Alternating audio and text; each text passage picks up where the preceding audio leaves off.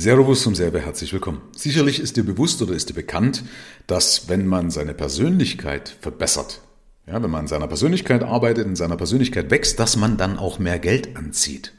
Ja, also die Leute sagen, wenn du mehr Geld haben willst, dann arbeite an deiner Persönlichkeit. Aber ich will dir ja auch zeigen, dass es genau auch andersrum gehen kann. Und zwar frage ich in meinen Gesprächen oder frage ich am Ende der Zusammenarbeit meine Kunden immer nach so einem Fazit.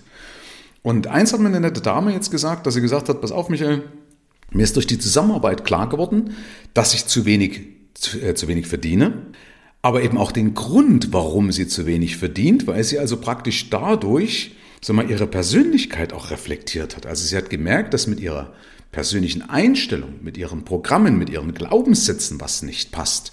Das heißt, sie hat das jetzt nicht so gemacht, wie man es öfters hört. Ne? Das sagt, du pass auf, analysiere deine falschen, deine nicht dienlichen Glaubenssätze, arbeite an denen, wachse in deiner Persönlichkeit und infolgedessen wirst du mehr Geld anziehen sondern sie hat es einfach umgedreht und hat gesagt, pass auf Michael, ich will einfach meine Finanzen besser kontrollieren können und habe während dieses Finanzcontrollings festgestellt, was mein Persönlichkeitsdefizit ist. Also sie hat im Endeffekt ja, Reverse Engineering, vielleicht hast du das mal äh, den Begriff gehört, also man, man zäumt praktisch das Pferd von hinten auf oder rollt den Prozess von hinten auf. Also funktioniert ganz genauso. Sie hat also sich eben mit den Zahlen auseinandergesetzt, hat gemerkt, das passt nicht, hat gefragt, warum passt das eigentlich nicht? Ja, wir haben das gemeinsam reflektiert, also haben gemeinsam Sparring gemacht, dadurch hat sie wiederum gelernt, auch wieder größer zu denken denken und so weiter und so fort, hat aber selber eben festgestellt, woran es liegt. In dem Fall bei ihr beispielsweise, sie hat gesagt, ich darf das ja nennen, dass sie zum Beispiel ihre eigenen Fehler stärker bewertet. Sie hat also beispielsweise bei sich ein Beispiel gebracht, dass ihr Mann, der ist in einem Umfeld aufgewachsen, wo er immer gelobt worden ist.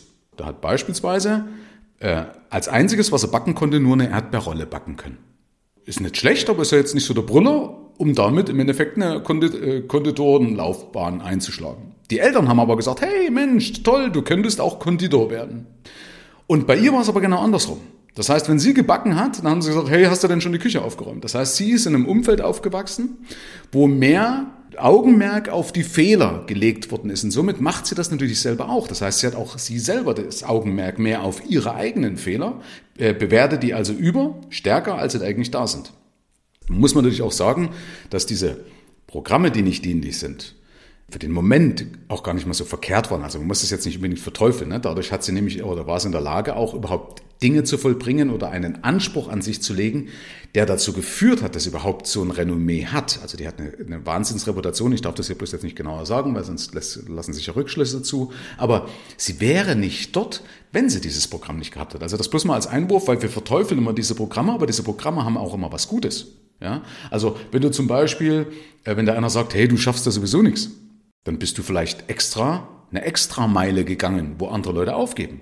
Ja? Nur wichtig ist, dass man halt irgendwann erkennt, hey, für den Moment, bis jetzt war es alles gut, aber jetzt kann ich das loslassen, weil ab jetzt wäre dieses Programm nicht mehr dienlich, wenn ich über mich hinauswachsen möchte, weil ansonsten gehe ich meinetwegen vor die Hunde, weil ich mich immer wieder kaputt mache. Ja? Also nochmal zurück zu dem, sie hat also festgestellt eben, dass sie ihre Fehler überbewertet, hängt so ein bisschen auch mit dem Dunning-Kruger-Effekt zusammen, vielleicht kennst du den, also dass intelligente Menschen eher dazu neigen, ihr Licht unter den Scheffel zu stellen und sagen wir mal, weniger intelligente Menschen, die schaffen es immer permanent, äh, sich selbst oder sich selbst gut darzustellen. Das ist so ein bisschen das Problem an, ja, kannst du mal gucken, dann den Kruger-Effekt, kann ich da gerne mal ein Video noch mit verknüpfen, habe ich mal ein Video dazu gemacht. Warum so viele dumme Menschen glauben, dass sie intelligent sind oder alles besser können.